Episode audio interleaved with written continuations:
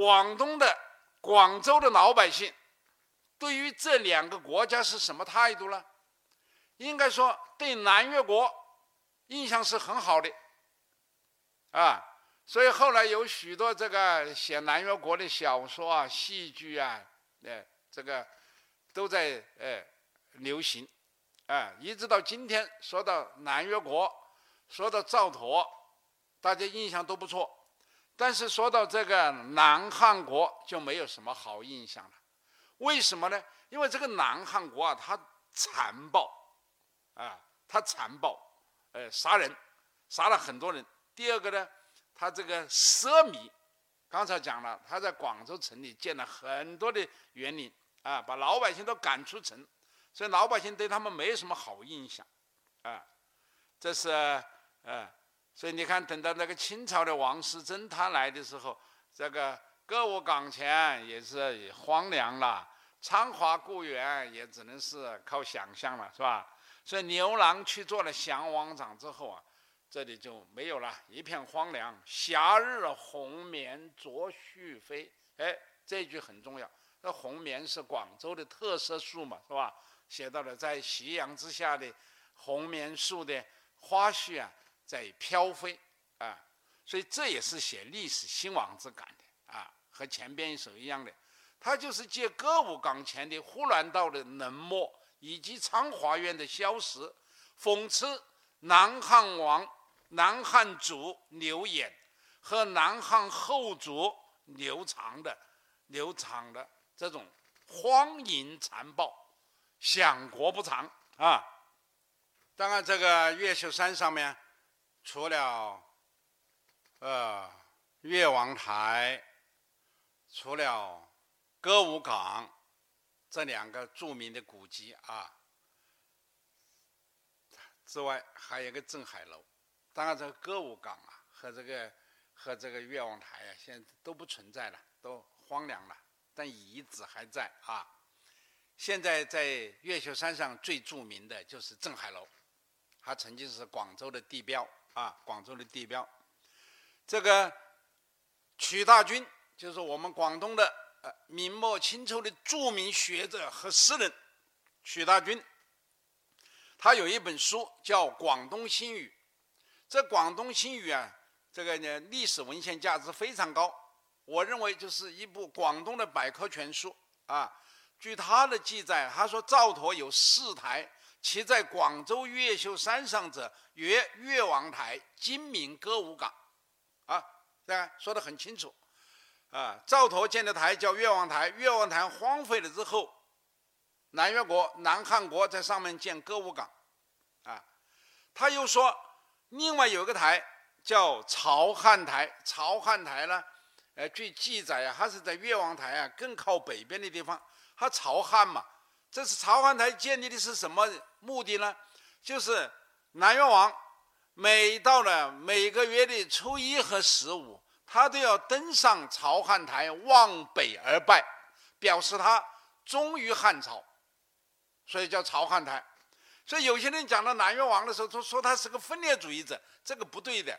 南越王还是深明大义的，啊，还是深明大义的，还是维护了国家的统一的，是吧？这个毛泽东同志对他的评价都很高啊。毛泽东同志说，赵佗是第一个南下干部，他没有说他是分裂主义者，啊，大家注意。呃，这个这由于时间关系，我们很多历史问题都不能展开，因为展开的这时间就不够了啊。呃，下次有机会再跟大家专门讲赵佗的故事。今天我们还是要围绕这个主题讲广州的文学景观和诗词名作啊。那下面这个广东新语的这一段话就是说，潮汉台西边有歌舞岗，乃陀三月三日休歇之处。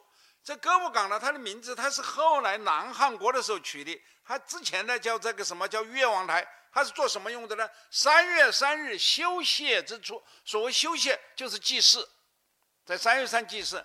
后来刘演就是南汉国的第一个国。我第一个皇帝，他叫叠石为道，名呼兰，他就把这从山下到山上，他修了一条道，叫呼兰道。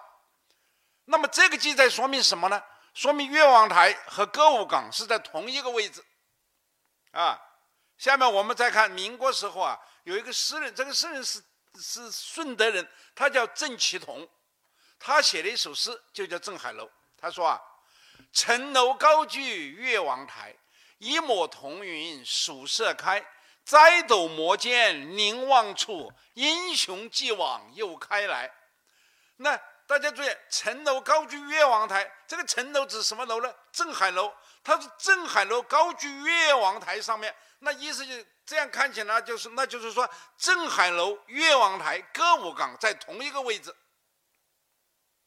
啊，因为刚才曲大军已经说了，越王台跟歌舞岗是同一个位置嘛。现在邓一同又说，邓启同又说这个镇海楼跟越王台是同一个位置，它高居越王台就是它的原址上建的嘛，在越王台的原址上建的，啊。所以说啊，镇海楼、越王台、歌舞岗在同一个位置，这是一种观点。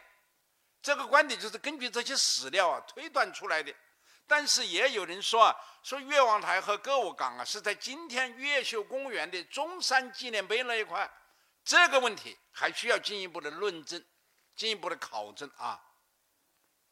啊，那个镇海楼里面，那这镇海楼它是什么时候建的呢？它是明洪武十三年。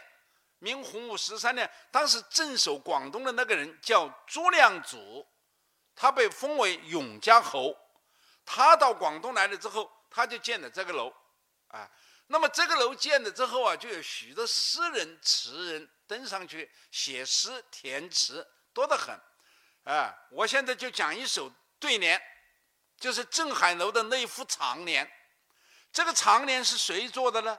就是晚清时候著名的将领彭玉麟，啊，著名爱国将领彭玉麟呢，他这个在抗法援越抗法战争当中，他被朝廷派到广东来镇守广东，啊，镇守广东啊，就住在镇海楼，他的办公室就设在今天的镇海楼的第三层，啊，他在那里就写了这副长联，大家看看啊。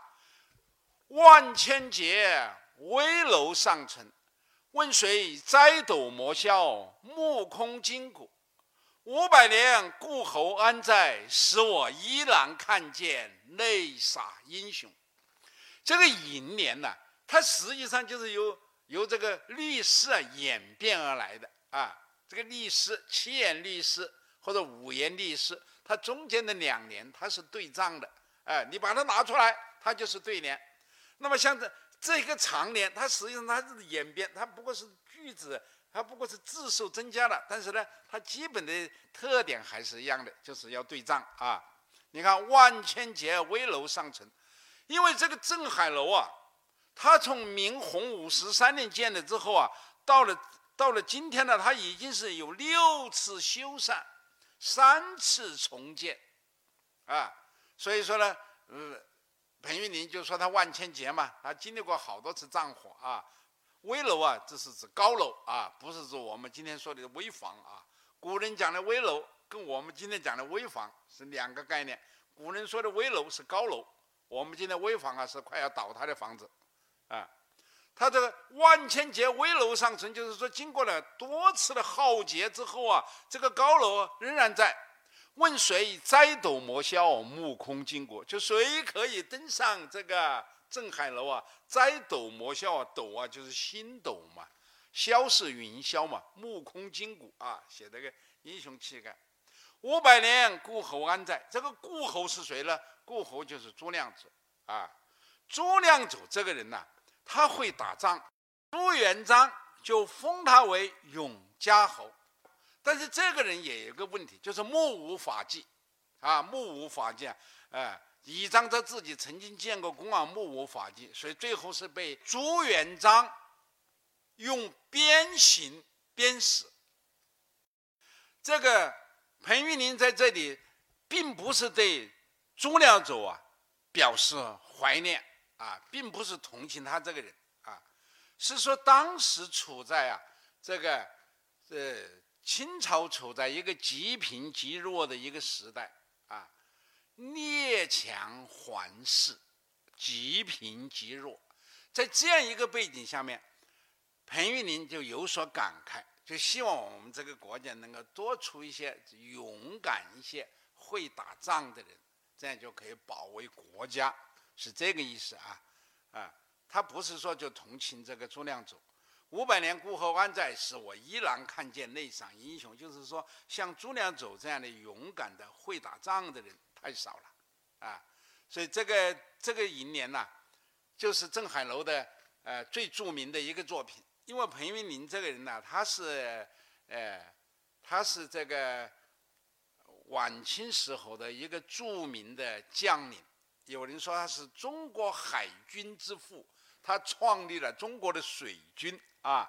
而且这个人的文武全才，会写诗，尤其是会做楹联，他还会画梅花呢。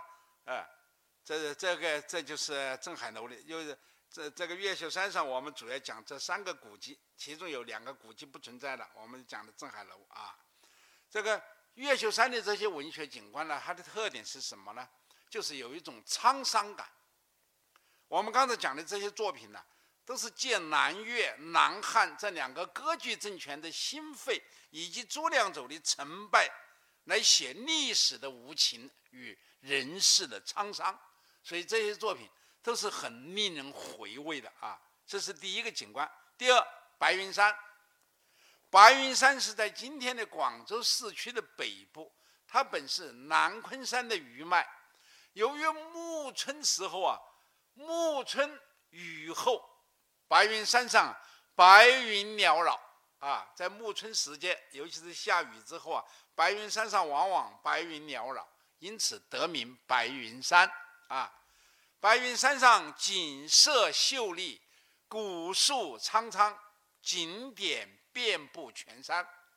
你看，像蒲涧连泉、白云远望、景泰深闺等，都被列入宋元时期的阳城八景。历代文人登山赋诗者不计其数。其中，像著名诗人，像唐代的杜审言、宋代的苏轼。杨万里、清代的王士祯、钱卓望、黄松桥、张维平等，都留下了佳作啊。现在我们就讲一首，就是讲苏轼，苏轼写的一首《广州蒲涧词》啊。这个在这个题目下面呢，他原来有一个注解，他说：“广州蒲涧市，地产菖蒲。”这个菖蒲有十二节，相传安其生之故居，始皇仿之于此。安其生呢，就是古代的一个著名的方士啊，呃，后来成仙了。据说秦始皇啊，还曾经那个仿过他啊。我们先看看作品：不用三生导我前，自寻云外出山泉。千张古木临无地。百尺飞涛显露天，昔日菖蒲方士宅，后来占卜祖师禅。而今只有花含笑，笑到秦皇欲学仙。我们先介绍一下苏轼写作这首诗的背景啊。这个苏轼啊，他是在宋哲宗的绍圣元年，也就是公元一零九四年，贬官。惠州，贬官惠州的时候，途经广州。广州，广州有一个推官，也就是呃知州的助手啊，就陪他游了白云山，啊，这个这是苏轼啊和广州结缘。后来啊，这个广州发生了瘟疫，死了好多人。广州的知州啊姓王，一筹莫展。就给苏轼写信，啊，说怎么办？因为他知道苏轼这人呢很有学问，啊，苏轼就问广州的饮用水是不是有问题？广州人啊，饮的是哪里的水？这个知州就跟他说，都是池塘里面的水，啊，就是老百姓呢挖的水塘里面的水，而不是珠江里面的水啊。所以这个水啊，它是有问题嘛，不健康嘛，啊。所以引发了瘟疫，啊，知州啊一筹莫展，说是就建议这个广州的知州啊从白云山引水，从白云山啊，这怎么引水呢？他说：“你把这个大竹子啊，这个楠竹啊，把它砍下来，把楠竹砍下来之后，把楠竹的竹节把它打通，然后一根竹子一根竹子把它接下来，啊，把白云山上的水啊就引到山下来，供饮用，啊，所以说这个苏轼就跟他提这个建议。苏轼说：我是被监控的人，因为苏轼是贬官嘛。”啊，他到哪里去都是行为都是要受监受监视的，所以苏轼就派了另外一个人，另外一个人呢，呃，他就懂技术，他说我我委托一个人来到广州来协助你，这个人懂，啊，这个人真是懂，他从广州白云山上面把水引下来，那个那么远的距离，那个水到了城里，那还有水压吗？没有水压了，怎么办呢？所以隔一段地方他就建个水塔，隔一段地方建个水塔，哎，这就把水压就提高了。所以苏轼就因此被称为广州自来水的鼻祖。所以我们讲广州的自来水啊，你不能不讲苏轼了。你看，在广州的白云山上面，在福建年前的这苏轼的塑像嘛，啊，我们今天的那个苏轼塑的塑像，那还有一个苏轼饮水杯，白云山东坡饮水纪念碑。所以苏轼这个人呢，他有。走在哪里，他就把他的爱呀，这个送在哪里他叫遗爱啊。他有一个名言叫遗爱，走到哪里就要把他的爱呀撒播到哪里啊。你看他只是经过广州啊，啊，他后来就为广州做了这么重要的一件事情。所以今天我们讲白云山呢，你看我们就讲苏轼的这首诗啊，啊，不用三生倒我钱。这个时候他刚来广州嘛，是吧？他说：“这那和尚啊，知道这个苏轼来了，因为苏轼是名人嘛，呃，知道苏轼来了之后，就要抢着要给他带路啊，当向导啊。他说不用了，不用三生倒我钱，不用你带路，我自己走，自行云外出山泉。啊，我自己，我到山上，我看见了山泉，而且我看见了千张古木林无地。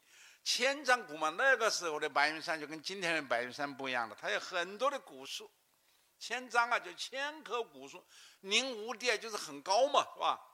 百尺飞涛写露天了，还是白云山上啊啊，这个瀑布啊很多啊，很壮观啊。他们从山上写下来的时候，好像是天漏了，天漏了，都水啊漏出来了，是吧？昔日菖蒲方士宅，菖蒲啊就是一种植物嘛，是吧？这神仙吃的东西，它有十二节。方士在这里指谁呢？就是指安七生。先秦时候的啊一个著名的方式，后来成仙了。后来占卜主师禅，这个占卜啊就是郁金花，哎，它的它是它的意义啊就是郁金花啊，郁金花就在白云山上有郁金花。祖师禅什么意思呢？祖师禅呢，它是个佛教的用语，它是和这个呃如来禅呢是相对而言的。呃，所谓祖师禅，就是祖辈相传不离文字的禅法，啊，以心传心，啊，这这叫祖师禅，昔日菖蒲方士宅，后来占卜祖师禅，而今只有花含笑，笑到秦皇欲学仙。秦始皇为了成仙呐，为了长生不老啊，啊啊，他据说他还访过安其生。哎，这现在看来，在苏轼看来都是很可笑的事嘛。你秦始皇，你成仙了吗？你没有，你二世而亡，是吧？所以这个作品呢，也还是很有影响的。当然，写白云山的还有一些，还有很多其他的作品。由于时间关系，我们不多讲啊。白云山它的特点就是自然环境优美，这里的白云、清泉、古树、芳草、真情等等。为广州这样一个具有二千二百多年历史的喧嚣的城市提供了一片绿色的屏障，所以今天的广州人称它为“四肺”。广州白云山文学景观的基本特征就是山水清佳、天人合一啊，这是第二个景观。第三个景观珠江啊。广州人称珠江为珠江河，珠江呢全长二千四百公里，是中国境内的第三大河流。古人所讲的珠江，它很短，就是从广州到入海口的这一段，这段叫珠江。它和我们今天讲的珠江不一样。我们今天讲的珠江啊，它是个水系，它包括了西江，也包括了北江啊，还包括了东江，还包括了珠江三角洲的许多河流，它是一个水系了。古人讲的珠江就是那么一段，从广州到出海口，啊，我现在讲的珠江也就是这一段，啊，这个前人写珠江的作品呢非常多，尤其是祝枝词，非常多，非常著名。你看啊，清代王士祯，他的《广州祝枝词》，啊，他写了六首祝枝词，我们这里选他两首。潮来豪半截江波，渔藻门外尽绮罗。两岸画栏红照水，但唱但传真唱木鱼歌。啊，这个“豪”是什么意思啊？“豪”的本意啊，就是底部有竹刺的护城河。这护城河的底部啊，啊，放的竹刺，这就是豪。它的本意，广州有濠涌啊，它是珠江广州段的主要河涌之一，有东濠涌和西濠涌。东濠涌在今天的广州越秀区境内，西濠涌呢在今天的荔湾区境内。哎，潮来豪半截江波，说海潮啊来的来了的时候啊。这个河冲也好，珠江也好，全部都连通了。这潮来的时候，因为潮来就水大嘛，是吧？往内灌了，所以说你看河冲也好，这样珠江也都涨水，都接通了，叫潮来豪半截江波，渔藻门边尽绮罗。渔藻门呐，就是南汉时候的广州城的南城门，叫渔沼门。是老百姓呢，就就广州的广州的那些妇女们呢，她们就在南城门外边呢的珠江里面在洗绮罗啊，就是洗那种比较名贵的布料做的衣服啊，绮罗嘛是吧？绫罗绸缎，因为它是很富裕的一个城市嘛，洗绫罗是吧？两岸画栏红照水，两岸就是指珠江。珠江两岸都是画栏呐，红色的画栏，啊，而且照在水里面叫红照水。但船真唱木鱼歌，因为广州它有很多淡民，这淡民呢，他就是呃在水上为生的，他是住在船上的，啊，叫啊住在船上，所以叫淡船。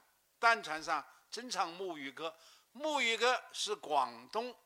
的一种民间曲艺啊，和这个呃广东的一种民间曲艺呃，类似这样的还有粤欧啊啊等等啊，还有南音呢啊，都是这样的啊。这是一首，还有一首《海珠石上柳阴浓》，对对龙舟出浪中，一抹霞阳照金碧，齐江孔翠作船篷。这首写什么呢？就是写龙舟比赛。我们先看什么叫海珠石。海珠石啊，是广州珠江的一块巨大的白垩纪的礁石。它又名海珠岛，啊，又名走珠石和海珠洲，啊，它是红色的砂砾岩构成的，长约一百米，宽约五十米。因为长期被珠江水冲刷而浑圆如珠，后来又随着潮汐的变化沉浮海上，因此得名叫海珠石。啊，在今天的这个广州沿江西路爱群大酒店的江边，啊，这个地方呢，它已经跟大陆啊已经连成一片了。啊，广州的。海珠桥、海珠广场、海珠路等等，都是因为这个海珠石而得名的。海珠石上柳荫浓，说海珠石啊，上面的有柳树啊，柳树的荫呢，呃，很浓。对对龙舟出浪中就是这个五月嘛，端午的那个月是吧？呃，一对一对的龙舟啊，在那里出没，在比赛。一抹斜阳照金碧，说这个时候太阳快要下山了，是吧？哎，夕阳的余晖照在这个呃金碧的船上，齐将孔雀捉船篷。这个船篷啊，都是翠鸟的羽毛装饰的，啊，这写市民的生活。大家看看这个旧时的珠江的江景啊，这是过去的珠江江景，这是过去的珠江上的这个龙舟比赛啊。除了这以外，还有还有其他的一些人写的一些祝词词，像这个扎省行的《珠江棹歌词》啊，我们也选了两首：一生活计水边多，不唱樵歌唱棹歌。樵歌就是砍柴的歌，那是山里人唱的歌嘛。珠江。啊，广州它是水乡，又有珠江，所以唱的是棹歌。棹是什么呢？就是划船的桨，啊，在这里就是指船歌。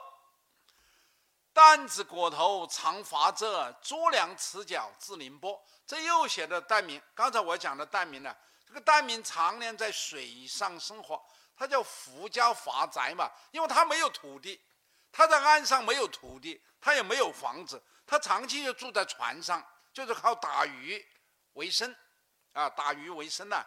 这担子裹头常划着，这是担民呐。他们还这个头上裹着布。朱良什么呢？就是这个担家女儿嘛，啊，担家的女儿，他们是常年吃脚的。还有撑船呐，常年吃脚至宁波，而且健步如飞。那些女孩子因为常年在水上生活，她从这个船跳到那个船，那个船跳到这个船，健步如飞。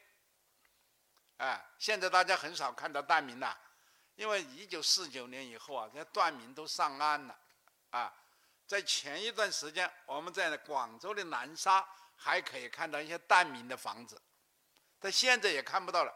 断民已经全部上岸了，那政府给他们已经做了楼房了，他们已经告别了水上，跟这个陆地上的人们一块生活了。啊，断民他不是少数民族，他是汉族当中的一支。啊。这个我们到了海珠区啊，在海珠区的这个民俗博物馆里面，还展示了很多缎民生活的一些呃画面啊，持脚的啊。下面第二首啊，剪得青蒲直作棚，平铺如席卷如同。往来惯事陈朝变，不使朝南暮北风。这也是写缎民啊，写缎民的啊。他们的船篷是怎么做的呢？用蒲草做的啊。把那个青青的蒲草，把它割下来，然后把它织成船篷，平铺如席，卷如桐啊。这个平铺的是像席子，卷起来就像桐，这都是指蒲嘛。